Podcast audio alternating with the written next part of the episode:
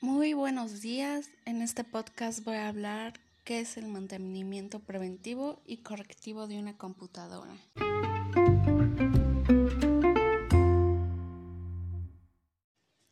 Se considera mantenimiento preventivo cualquier acción que se realice para tu computadora y opere de manera óptima.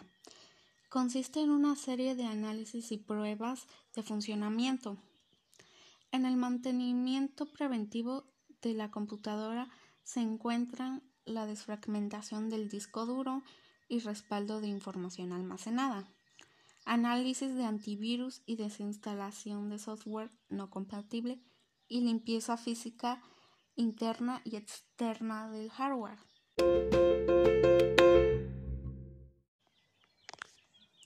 El mantenimiento correctivo de una computadora lo que hace es que una vez identificado el problema se busca una, una forma de solucionarlo.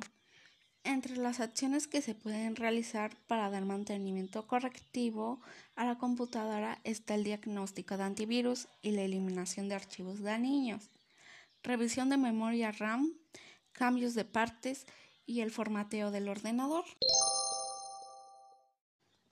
La desfragmentación es el proceso que convierte mediante la cual se acomoda archivos de un disco para que no se aprecien fragmentos en cada uno de ellos.